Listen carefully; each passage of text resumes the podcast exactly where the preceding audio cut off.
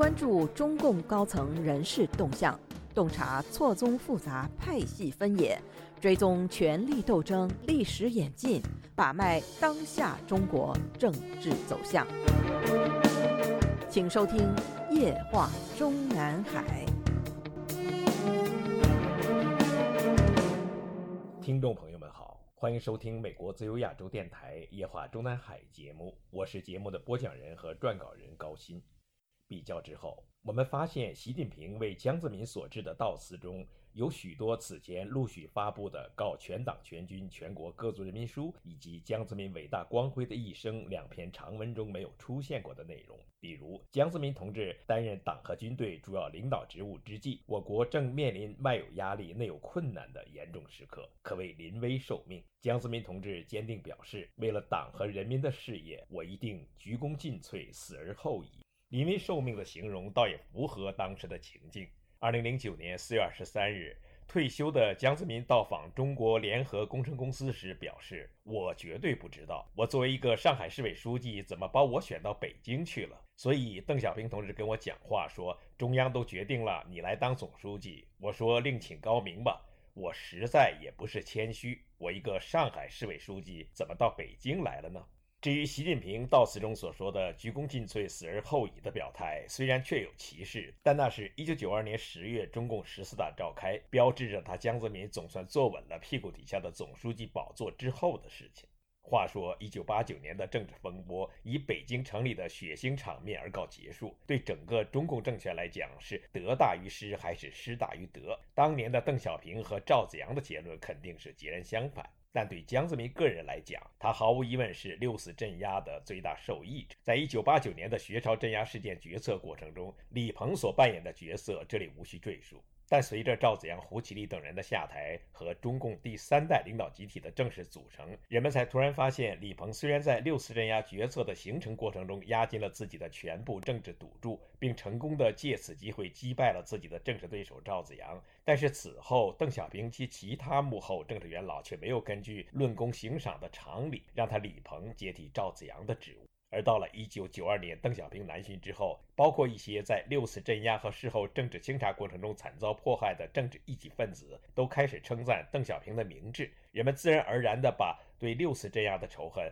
完全集中到李鹏一人身上，害得李鹏不得不通过自己的子女和亲信之口对外解释，他李鹏并无调兵之权。言下之意，让他李鹏一个人承担六次镇压责任，实在是天大的冤枉。李鹏当年自认为自己也将会在打翻赵子阳后便成功的取而代之，没有想到，在他和时任中央政治局常委、日后也担任了中央政治局常委的王岐山的岳父姚依林，在付出了招致千夫所指的沉重政治代价之后，在邓小平那里并非得到应有的政治补偿。好在一九九二年中共十四大召开之前，邓小平犹豫再三，还是决定让他李鹏继续保持了一届总理职务，而姚依林干脆就被邓小平逼出政坛，回家当了狱工。如此不公平的政治现实，令姚依林恶气难咽，悲愤满腔，终于过早离开了人世。与邓小平和陈云等政治元老的存世时间相比，姚依林的死期至少应该推后十五年。所以，当时的北京人说李鹏为六四镇压当了冤大头，并不是说他在这场镇压的决策过程中的表现情有可原，而是讽刺他的政治低能。虽有足够的勇气为一场血腥镇压行动冲锋陷阵，却没有足够的智谋角逐领导核心的职位，更没有足够的胆量向邓小平等人要求论功行赏。一九八九年的六四镇压之前，当邓小平的让一部分人先富起来的政策已经深入人心，带动起中国大陆一波又一波的全民经商大潮时，不知是谁人率先发明把国家职工，特别是国家机关干部毅然辞去大锅饭公职，到商海里弄潮，称之为下海。如今，对岸的台湾同胞对这种说法听的时间长了，也已经见怪不怪。但在上世纪八九十年代里，许多到中国大陆的台商确实曾经对此目瞪口呆，因为在台湾早已经习惯把良家妇女因为生活所迫堕入风尘，称之为下海。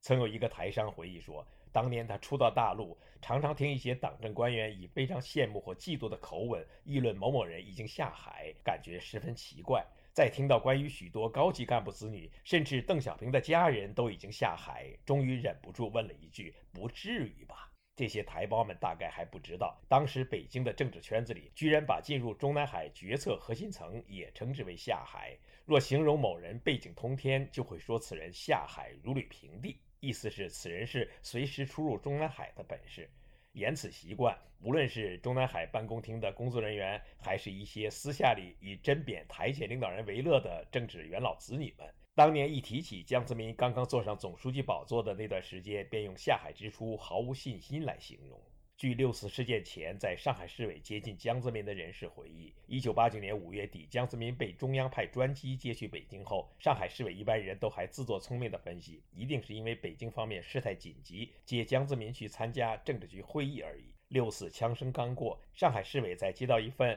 部署对北京平报必须统一宣传口径的中共中央办公厅通知上，除杨尚昆、李鹏、乔石、姚依林而外，还赫然落有江泽民的签名。但当时江泽民的名字是排在上述人等之后。据此，当时的上海市委又有人自作聪明地分析：看来胡启立和芮庆文两人中，至少有一个人会因为反动乱不利而中箭落马。既然中央十分肯定上海市委对导报事件处理的果断及时，那么江泽民无疑是因此政绩而上调北京主管意识形态。此分析被转达给江泽民夫人王冶平女士之后，目击者用“如五雷击顶”来描述当时王冶平的表情。既然江夫人对丈夫进京主管意识形态都认为是大祸临头，那么在听到邓小平在六四屠夫的一片叫骂声中，居然把自己的夫君拉去做赵子阳替身的消息，第一反应恐怕不会是夫贵妻荣。事实上，从1989年5月底进京被邓小平召见到正式登基后的一年多时间里，江泽民不但拒绝接家眷进京，自己要求中央办公厅战士不要给他正式安排住房。登基后的开始几个月里，江泽民除了外出开会巡视，平时一天二十四小时都不离开中南海勤政殿的书记处办公室。勤政殿的书记处办公室面积不大，除了秘书、勤杂人员的用房之外，每个书记处书记都有单独的一所套间，里间办公，外间会客。唯独原来给胡耀邦用的一套办公室面积最大，设备最全，办公室里面还有一个供休息用的套间。胡耀邦主政年代，因为工作顾不上回家，时常住在这里。从1989年5月底开始，过去的胡耀邦为自己设计的这个小天地就被江泽民占领，白天在此办公，晚上就睡在这里。在家眷没有进京前，结发妻子王野平最知丈夫此时的苦恼和压力，特别要求上海市委办公厅将刚买不久的一台聂耳牌立式钢琴运到江泽民处，以供他在夜深人静之时一人独奏，排解心头的不知所措。您现在收听的是自由亚洲电台夜话中南海栏目，高鑫主持播讲。六次镇压的枪声刚刚平息，江泽民还没有正式登基的1989年6月16日，邓小平在家里召见了江泽民、李鹏、乔石、姚依林以及杨尚昆、万里等人，谦虚地表示：“现在看来，我的分量太重，对国家、对党都不利，总有一天会有危险。世界上好多国家把对华政策放在我是不是病倒了或死去了上面。”我多年来就意识到这个问题：一个国家的命运建立在一两个人的声望上面是很不健康的，是很危险的。不出事没问题，一出事就不可收拾。新的领导一建立，要一切负起责任，错了也好，对了也好，功劳也好，都是你们的事。这样你们可以放手工作，对于新的集体自我锻炼也有好处。何况过去的那种办法并不算很成功。邓小平这里说的并不算很成功的所谓过去的那种办法。自然是指中共党的十三大之后，党内专门作出决议，由他垂帘听政的办法。十三大之前，邓小平虽然不是名义上的党的一把手，但他以中央政治局常委、中央军委主席以及中央顾问委员会主任的三种身份出席党的最高决策会议，合理合法。而且当时所有政治局成员随时都要看他的脸色行事，只要他在某一个问题上表态。无人敢不随声唱和，故在表面上绝对符合党的集体领导原则。一九八九年六月二十四日，江泽民在中共十三届四中全会的掌声中，从自己政治局委员的座位上走到过去赵子阳坐的地方，张嘴冒出的第一句便是：“没有这个思想准备，又缺乏中央全面工作的经验，深感担子很重，力不从心。”必要的谦虚之外。对自己当时的心理压力之大，似乎并不想掩饰。与其说是没有思想准备，还不如说是对挽救政权推事实在没有多大信心。上台之后，江泽民自己如何看待六四镇压的惨烈结局给中共政权执政合法性带来的巨大损害，当然不能轻言于外人。但从他的就职演说中，把自己登基的那一时刻形容成党和国家面临生死存亡的关键时刻。谁会相信这纯粹是在抒发临危受命的光荣自豪感和历史使命感？六四镇压过后，整个中国万马齐喑，整个世界千夫所指。而在北京城里，人们的牢骚愤怨只能通过黑色幽默的形式发泄。当时流行的一则政治笑话说。江泽民、杨尚昆、李鹏和李瑞环四人在北京彻查民情时，误入一家卡拉 OK 歌厅。面对歌厅主人的盛情相邀，四位首长在流行歌曲目录上各点了一首你最喜爱的歌。杨尚昆先点一首《我想有个家》，李鹏接点一首《我不是个坏小孩》，李瑞环点了《虽然我丑，但是我很温柔》。轮到总书记钦点时，一首《希望你明天还爱我》最能表达这位儿皇帝此时心情的酸楚。这四首歌是当时中国大陆青年人中谁都能哼出两句的流行名曲。给杨尚昆安上《我想有个家》，是因为当时杨尚昆已经丧偶；我不是个坏小孩，安给李鹏，是讽刺他因为六四镇压而成为千夫所指。李瑞环木匠出身，与其他中共领导人相比才疏学浅，但当时却显得相对开明，故让他说明自己虽然我丑，但是我很温柔。而江泽民的希望你明天还爱我。更是形象地讽刺了江泽民日夜担心自己是否会和胡耀邦和赵子阳同样下场。自称从小喜好古典诗词的江泽民，到此才真正体会出何谓高处不胜寒。这一切都说明江泽民初入中南海时，其心境不仅仅是像他在1989年6月的十三届四中全会上所表白的没有思想准备，而是对挽救政权推逝根本没有信心。当时北京还有一则政治笑话，说的是某一日，江泽民、李鹏、杨尚昆陪同邓小平视察，路遇一条驴挡道，邓小平要求此三人设法将驴轰走，杨尚昆和李鹏轮番向驴子大吼：“再不走开，小平同志要派戒严部队了！”驴子置若罔闻。大家目光集中到江泽民身上，只见江泽民不紧不慌地走到驴子身边，附耳低语几句，驴子抬腿就跑。于是邓小平好奇地问道。你同那驴子说了什么，竟把他吓成那个样子？江泽民答曰：“我只是告诉他，如果你再不走，小平同志就要选你当下届总书记了。”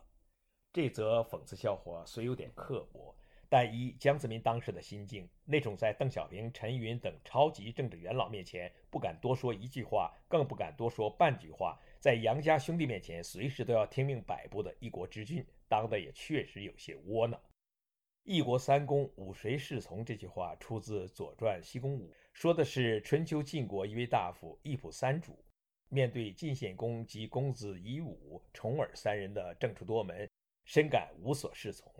而从1989年6月至1992年10月这两年半时间的江泽民，说起来也是一国之君，身居党军最高权位，但事实上却同样处于一仆三主的局面。左公元老陈云，右公元老邓小平，外加当时实际掌控军权的摄政王杨尚昆及他的兄弟。日后世人虽然都将他江泽民作为邓小平的接班人看待，但事实上，在江泽民步入中南海之前的仕途经历中，陈云对他的影响甚至大于邓小平。虽然江泽民在论及自己从政经历时，特别是在强调自己接班的合法性时，从不忘记自己曾经在七十年代末、八十年代初即已经身处改革开放的前沿阵地。但是八九六四以后，邓小平自己亲自动手，将胡耀邦、赵子阳帮他苦心经营的党内改革派阵营几乎一网打尽。让江泽民怎么可能不心有余悸？所以在初入中南海的头几年里，江泽民在思想和组织路线上大都依重党内保守力量，在政治经济政策上对赵子阳大力纠偏。客观上讲，也确实有他不得已的一面。这也是邓小平在一九九二年中共十四大之前，只是通过南巡讲话的形式，在方针政策上逼迫江泽民就范，但是却没搞组织上换马的原因。在那些年里，陈云虽然确实给了江泽民很大的支持和鼓励，以至于江泽民在陈云去世之后，始终念念不忘陈云的恩德，一再回顾陈云同志生前如何强调，首先要加强以江泽民同志为核心的党中央的权威。但是事后回顾起来，他江泽民在陈云面前也和在邓小平那里一样，同样也怀有儿皇帝不好当的沉闷和苦衷。一直到一九九二年十月的中共十四大召开。江泽民终于坐稳了中共总书记宝座的最重要标志有二：一是邓小平同意把安插在江泽民身边的摄政王杨尚昆和杨白冰逐出中央军委；二是以陈云为首、韦伯为辅的中央顾问委员会被宣布解散。详细的内容留待本专栏的下篇文章继续。听众朋友们好，我们今天的夜话中南海节目就播讲到这里，谢谢各位收听，我们下次节目再会。